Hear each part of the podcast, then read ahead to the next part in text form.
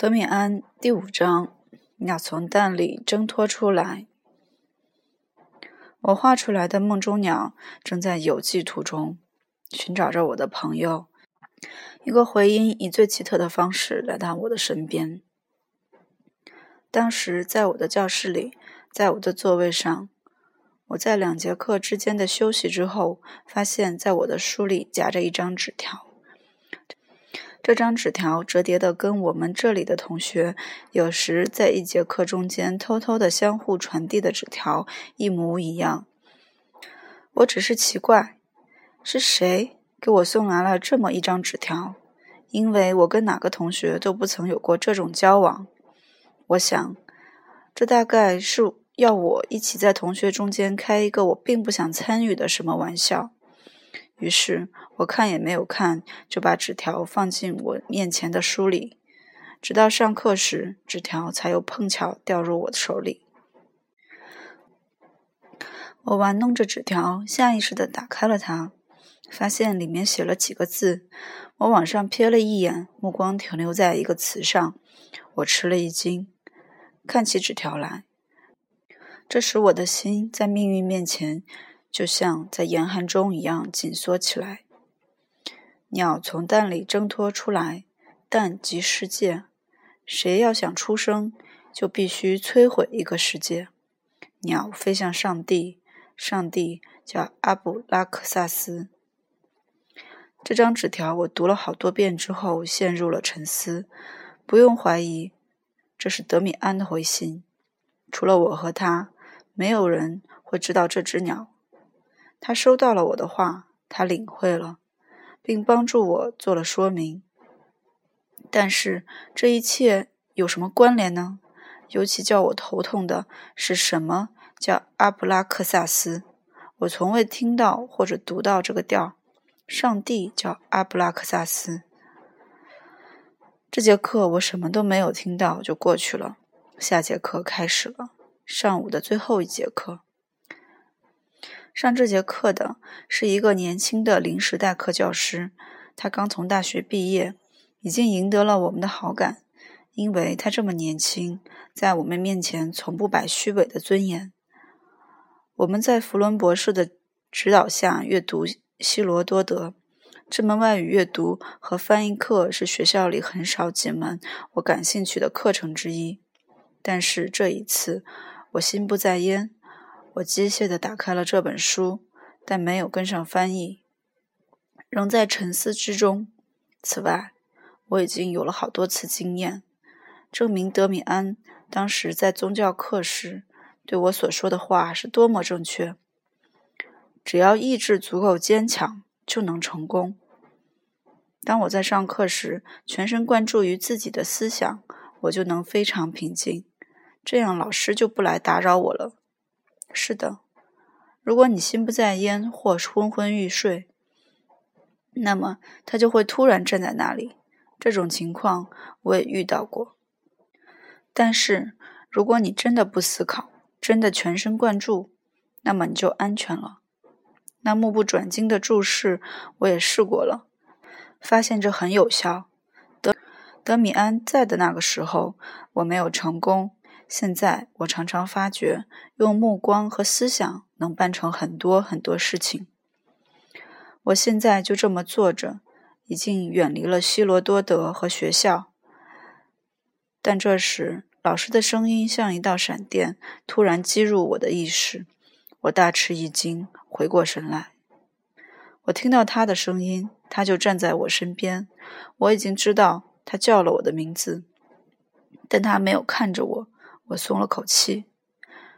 这时，我又听到了他的声音，他在大声说这个词：“阿普拉克萨斯。”弗伦博士的解释开头我没有听到。他继续说：“我们不应该天真的以为，古代那些教派和神秘主义社团的世界观，就是从一种理性主义观点的立场出发所看到的那个样子。”古代根本不懂现代意义上的科学，那时所存在的只是一种对哲学、神秘真理的非常发达的研究，其中一部分产生了常常导致欺骗和犯罪的巫术和戏耍。但是，就连巫术也有一个高尚的来源和深刻的思想。我前面所举的例子，阿普拉克萨斯学说就是这样。人们用这个名称是和希腊咒语联系在一起，并经常的把这个名称看作一个什么魔鬼的名称，比如野蛮民族今天还有这种魔鬼。但是，似乎阿普拉克萨斯重要的多。我们也许可以把这个名称想象为一个神之的名称，这个神之富有把神性和鬼性统一起来的象征性使命。这个小学者文雅而热忱地继续往下讲，没有谁十分专心。由于那个名称不再出现，我的注意力不久也重新回到了我自己的思索中，把神性和鬼性统一起来。这句话在我耳边回响，我可以从这里接着想下去。自从跟德米安在我们的友谊的最后时期里谈过那些话以来，我对这并不陌生。德米安当时说：“我们确实有一个我们尊敬的上帝，但是这个上帝只表达了被专横分开的一半世界，这是官方的、符合规矩的光明世界。”但是，我们应当能够尊敬整个世界。因此，我们要么得有一个也是魔鬼的上帝，要么除了给上帝做礼拜之外，还得再建立一个魔鬼礼拜仪式。因此，阿普拉克萨斯就是既是上帝也是魔鬼的神。在一段时间里，我怀着极大的热情跟踪追击。但是，一点进展也没有。我就是翻遍了整个图书馆，也没有找到阿普拉克萨斯。我可是从来没有这样直接而自觉的热烈求索过。求索中，首先找到的只是些不理解的真理。在很长一段时间里，使我如此醉心的贝亚特丽奇这个形象，现在渐渐在消失。更确切地说，他慢慢的离开了我。慢慢退向天边，变得更遥远、更苍白、更加模糊不清。他已经不能再使灵魂得到满足。现在，在奇特的退居于我内心之中的生活里，产生了一种新的形态。我像一个梦游者一样过着这种生活。我心中燃烧着对生活的渴望，更确切的说，是对爱情的渴望。和我一度使之消除在对贝亚特丽奇的崇拜之中的性欲，这些情欲要求新的形象和目标，我还一直没有得到过满足呢。对我来说，比以前更加难以想象的是，使渴望成为泡影，并到那些我的伙伴正在那里寻求幸福的姑娘们身上去期待什么。我又大做起梦来。而且白天比夜晚更多，想象、幻象和希望在我心中升起，使我离开外部世界，以致我跟内心的这些幻象、跟这些梦幻和幻影的交往，比跟我在现实环境的交往更真实、更活跃。某个反复出现的梦或者幻想，对我来说意味深长。我一生之中最重要。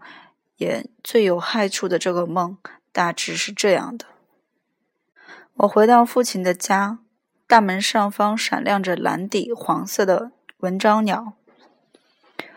在家里，母亲向我走来。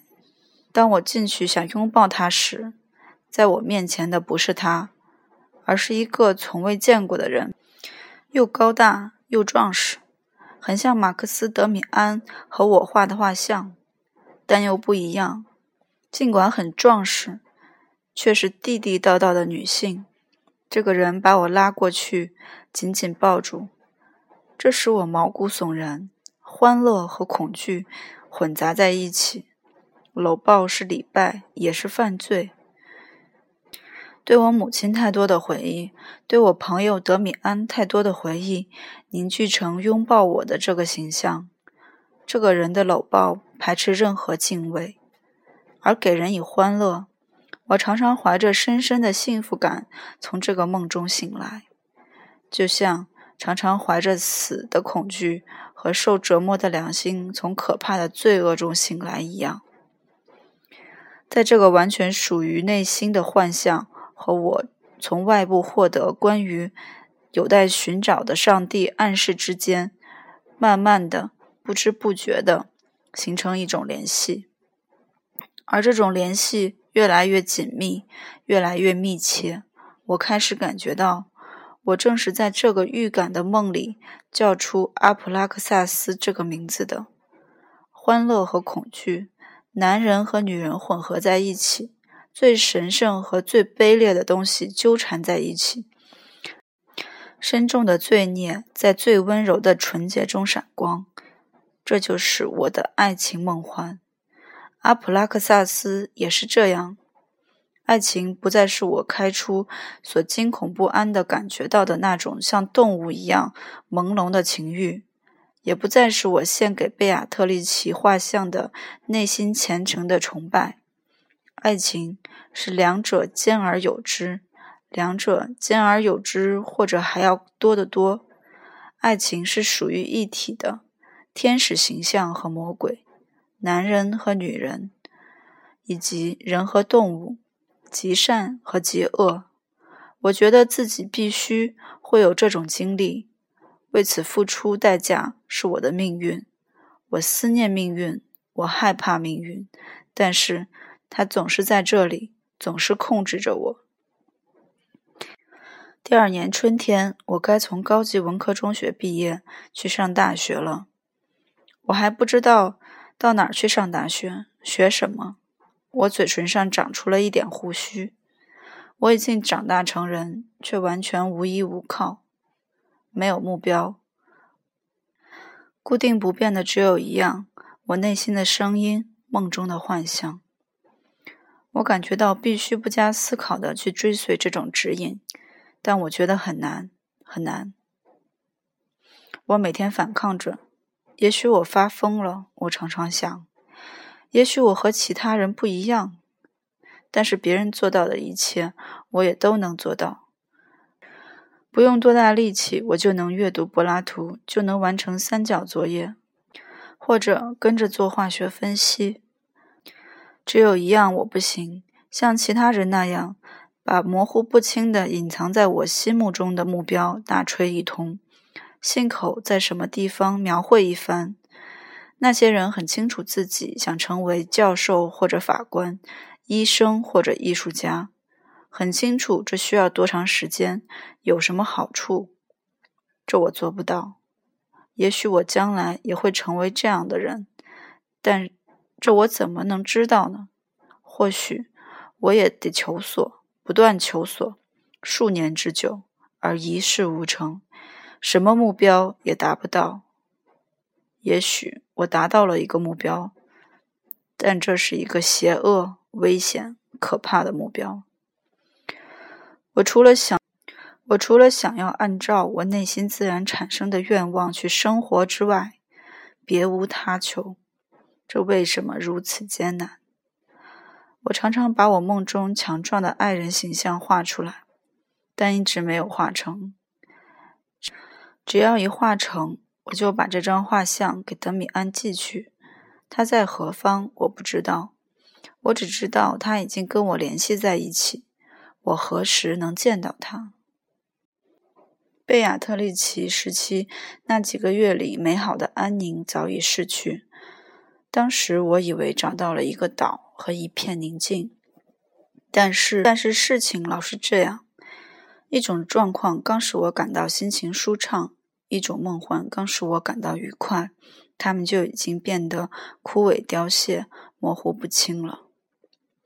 跟在他们后面去抱怨是徒劳无益的。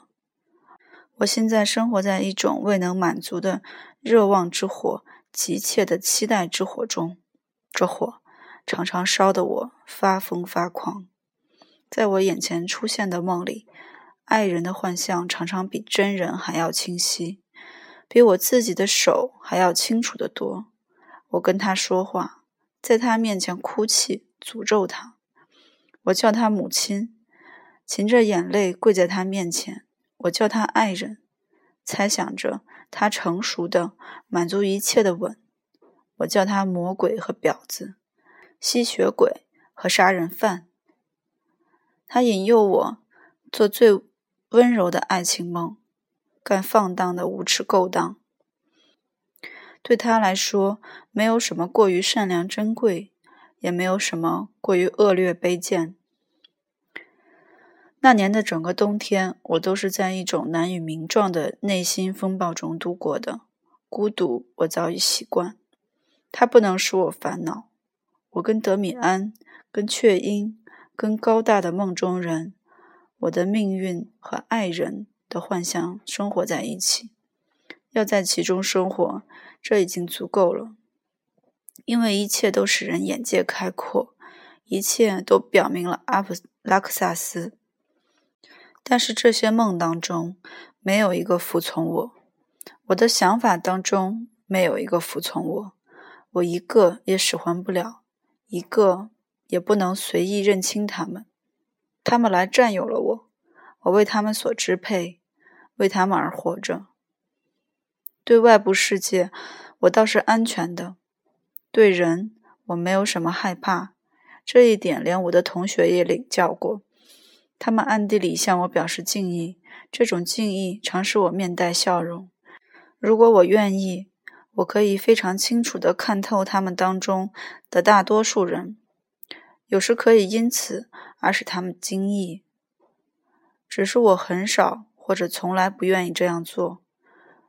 我研究的始终是我，始终是我自我非常热切的渴望，现在最终也能够过上一段生活，把我内心的某些东西给予世界，与世界产生联系。并与之做出斗争。有时，当我在傍晚在街头溜达，由于烦躁不安而夜半不归时，有时我就觉得现在就是现在，我的爱人该碰见我，该在最临近的拐角旁走过，该从最近的窗户里叫我。有时，我也觉得这一切折磨得我难以忍受。我准备有一天结束我的生命。当时我找到了一个奇特的避难所，通过一个人们所说的巧合，但是那种巧合是不存在的。如果急需某样东西的人觉得这是他必不可少的东西，那么他所遇到的就不是巧合，而是他们自己、他们自己的热望和使命把他引过去的。我在城里溜达时，曾两三次从一个郊区小教堂里听到了弹簧管风琴的声音。我没在那里停留。当我最近一次路过时，又听见了弹琴声。我听出了是在弹奏巴赫。我向大门走去，发现门关着，巷子里几乎空无一人。于是我在教堂旁边墙根的路缘石上坐下来。用外套的领子把自己裹住，谛听起来。这架管风琴不大，但却很好，弹奏的也非常奇异、独特而极富个性，表达了意志和决心，听起来像是祈祷。我有这样的感觉：在那儿弹琴的人知道这段音乐藏着宝贝，他追求着、坚持着、关怀着这个宝贝，就像关心他的生命。从弹奏技术的意义上来说，我对音乐懂得不是很多，但但是我从孩童时期就本能的理解了这种灵魂的表达，并感觉到这种音乐就是我内心某种不言而喻的东西。这位音乐家接着也弹了些现代音乐，这可能是雷格尔的作品。教堂几乎是一片漆黑。只有一丝光亮透进最近的窗户。我一直等到音乐结束，然后徘徊着，直到看见管风琴师走出来。这是个还很年轻的人，但比我年长，身材短胖结实。他迈着有力而又闷闷不乐的步子，迅速走开了。从那时起，傍晚时分，我有时坐在教堂门前，或者来回走动。有一次，我发现大门开着，于是当管风琴师在那上面就着微弱的气灯光线弹奏时，我颤抖着而又幸福地在排椅上坐了半个小时。从他弹奏的音乐里，我不仅听出了他自己，我还觉得他弹奏的一切相互间都是那相近的，有一种隐秘的关系。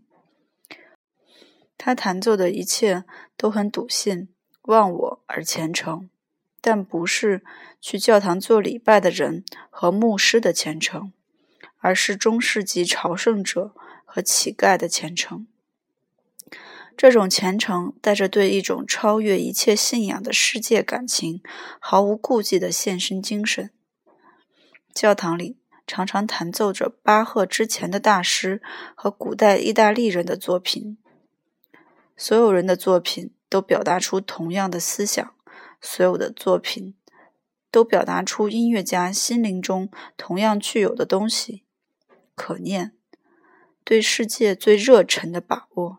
对世界最激烈的诀别，对自己朦胧的心灵急切的谛听，献身精神的陶醉和对奇妙东西的强烈好奇。